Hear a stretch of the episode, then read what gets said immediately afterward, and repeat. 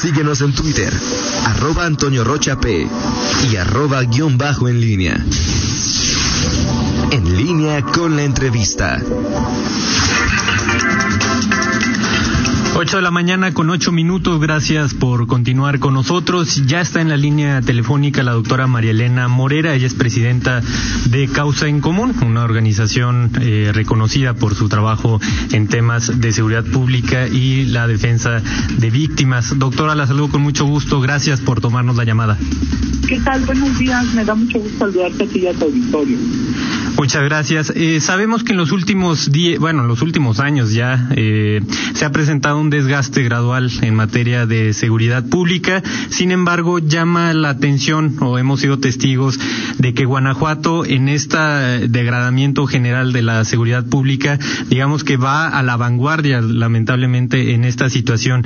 Causa en común, ¿cuál es la radiografía que tiene de la seguridad pública en Guanajuato y sobre todo qué condiciones reúne para que se haya presentado este desgaste acelerado de, en materia de seguridad?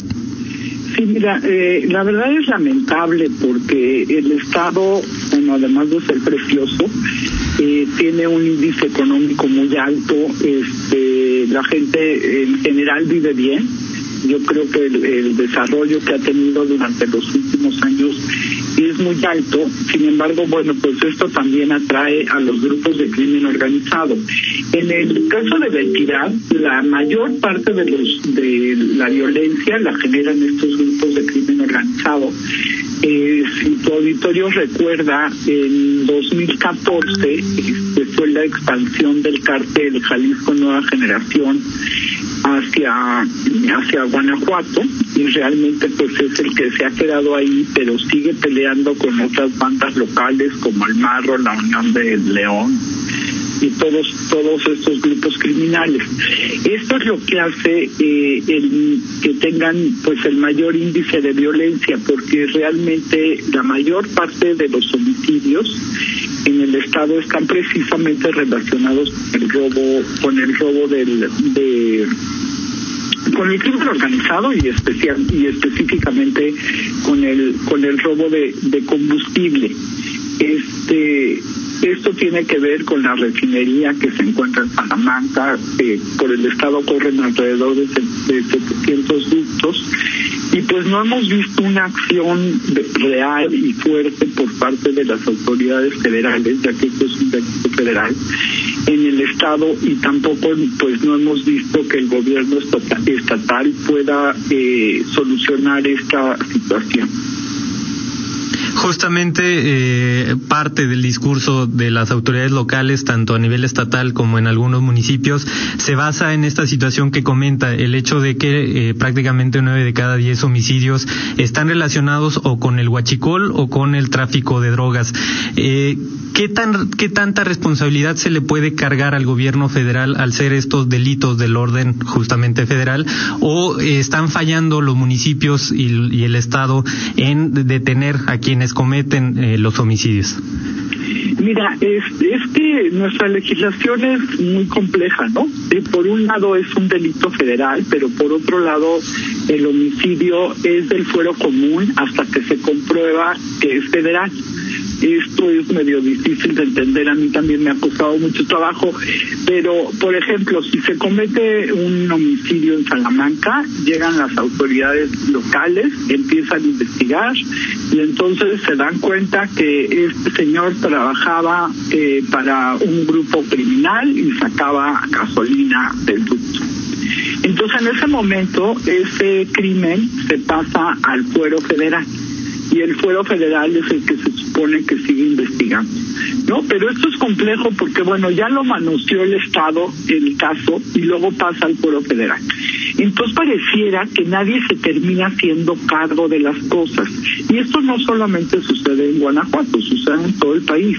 Pero la realidad es que sí es un delito federal, que el gobierno federal y ya tenía que haber tomado cartas en el asunto, ¿no? Y pues sí es muy lamentable decir lo que voy a decir a continuación, pero es una realidad. A veces parece que este que el gobierno federal está completamente ciego, sordo y, e inmóvil y no está atendiendo este tipo de casos y, y pues estamos viendo que los criminales están tomando eh, muchas acciones y que pues antes no veías, ¿no? Antes siempre ha pasado que, que los criminales, por ejemplo, reparten narcodespensas, pero no lo hacían de la manera como lo hacen ahora, esta exhibición en la que van con las camionetas, este, con los logotipos de sus, de sus, de su cartel eh, criminal y van y se exhiben en los municipios. Esto sucede porque el gobierno federal ha mandado una señal de que están inmóviles y que no les van a hacer nada.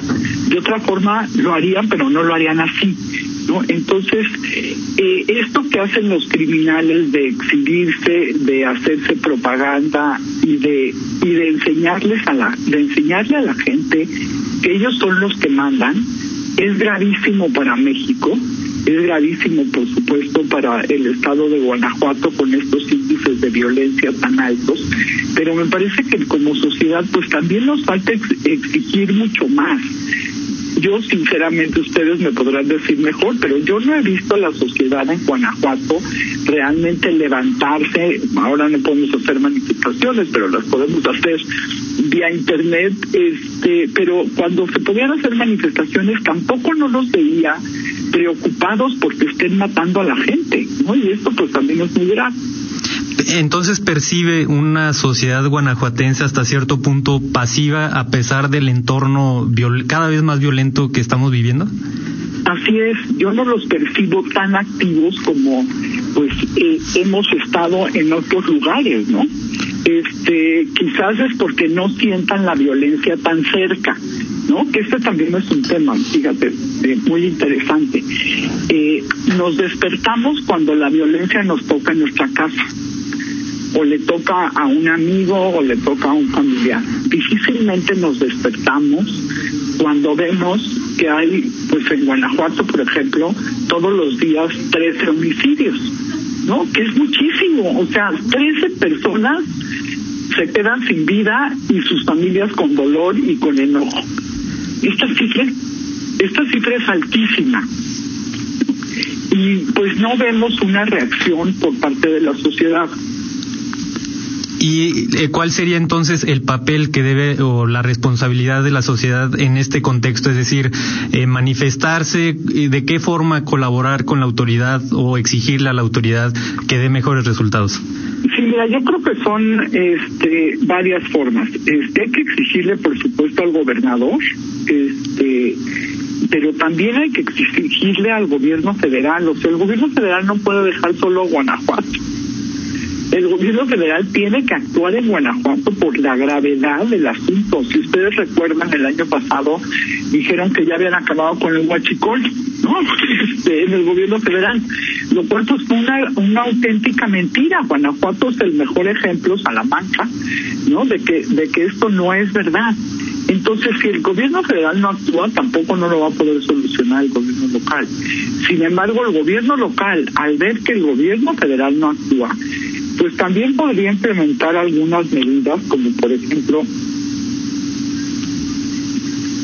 hacer grupos especiales de la policía donde puedan y sepan investigar crimen organizado y los puedan detener.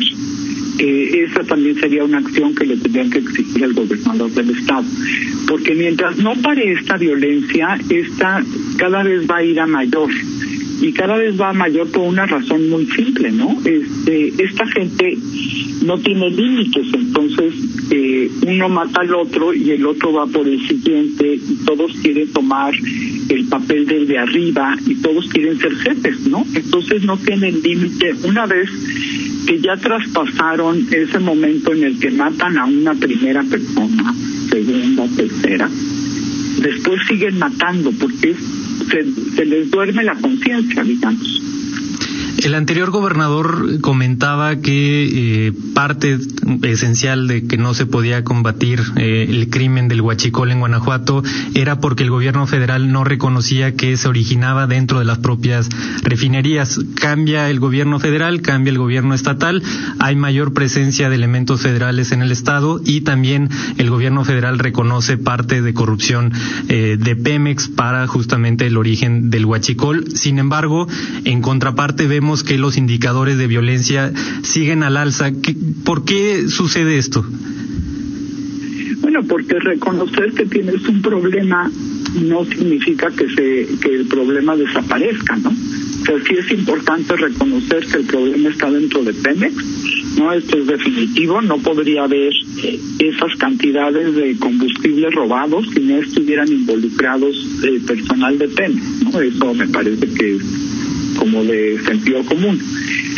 Eh, sin embargo, después de reconocerlo tienes que hacer algo, ¿no? Y, pues no hemos visto que las autoridades federales estén haciendo nada en ese sentido.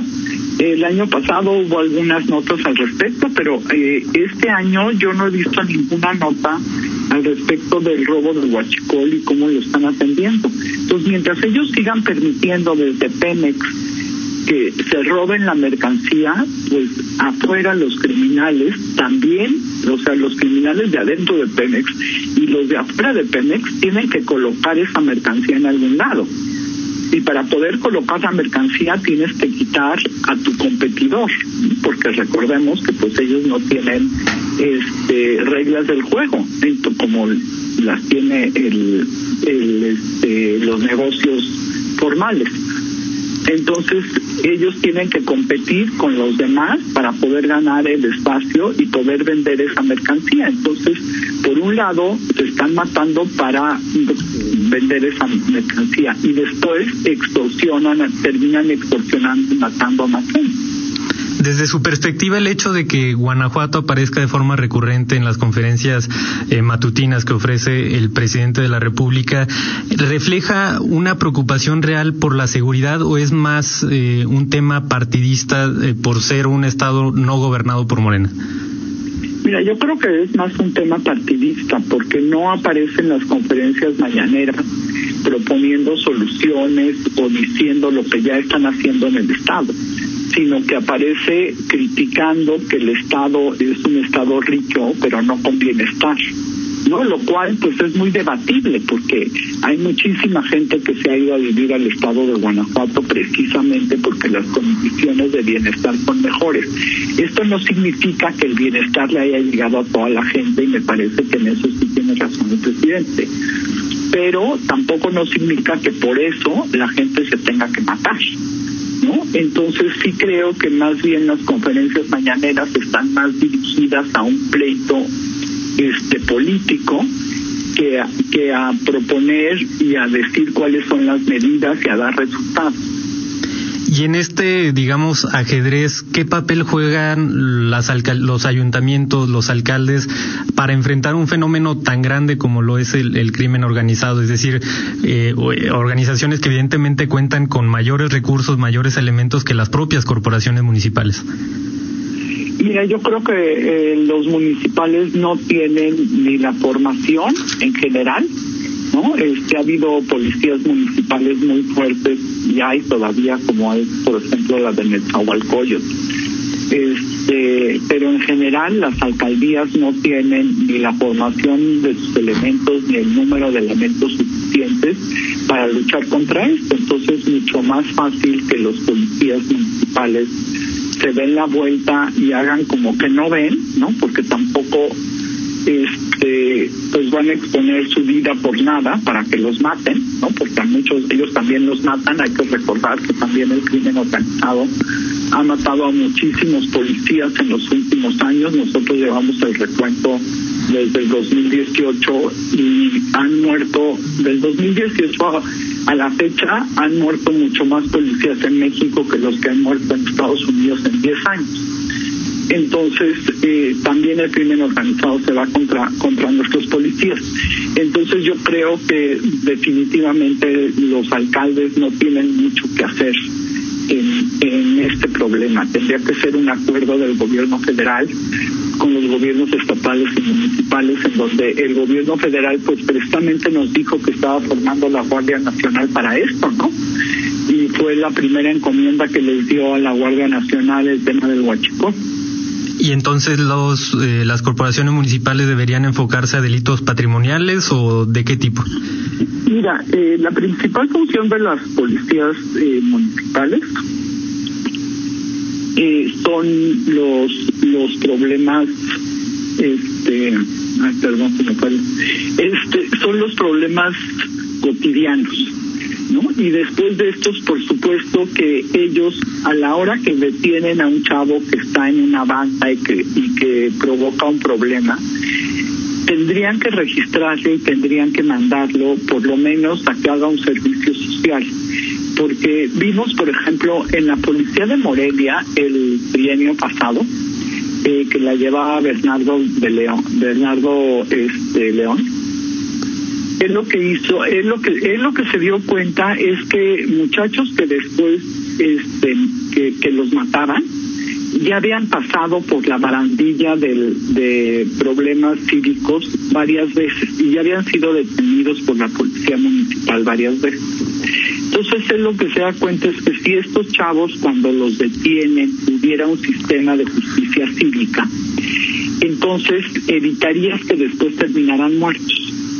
Y me parece que Bernardo ahí tiene mucha razón en, en, en, la propuesta que hace.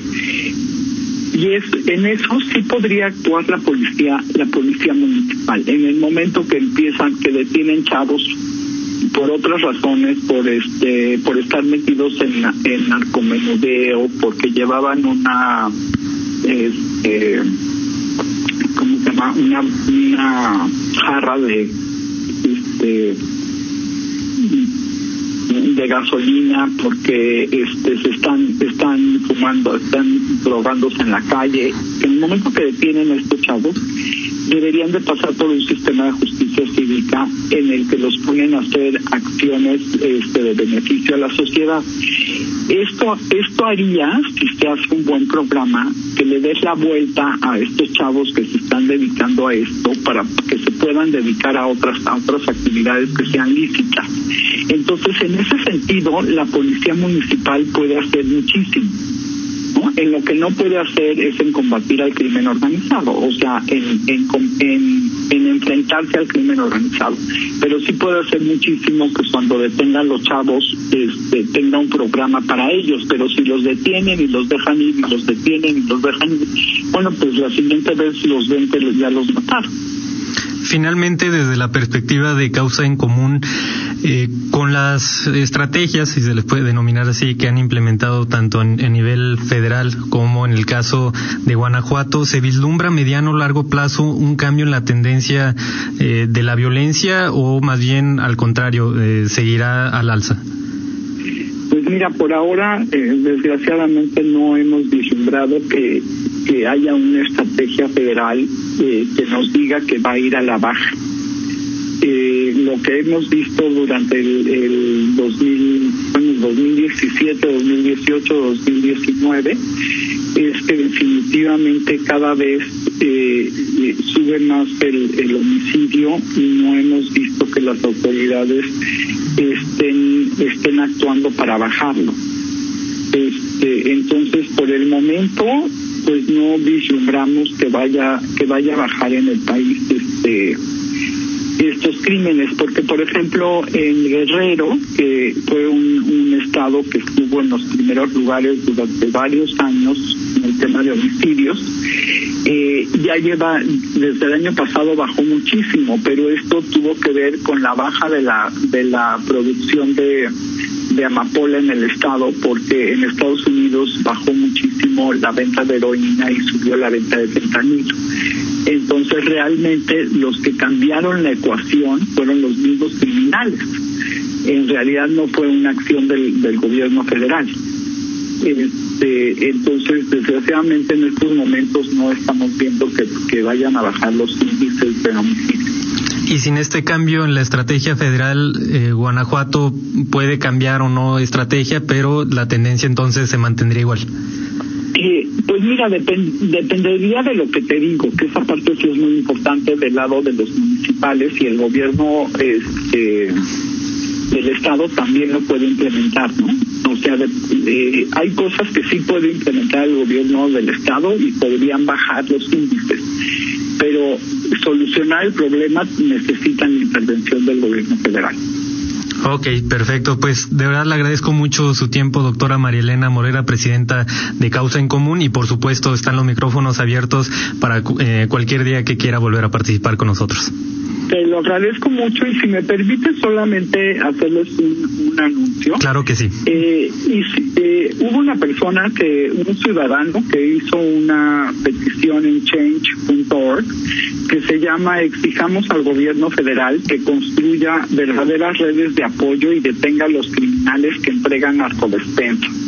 Me parece una propuesta de un ciudadano muy interesante porque eh, nosotros también sacamos hace unos días un, un, comunicado al respecto y pues solo quisiera decirle a tu auditorio que ojalá se puedan meter a esta propuesta en Change y firmarla porque es una tarea de todos el que podamos exigir a las autoridades que detengan a los criminales.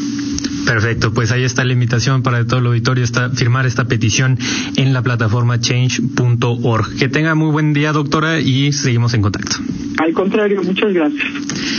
8 de la mañana con 28 minutos, nosotros vamos a un corte y volvemos. Contáctanos en línea promomedios.com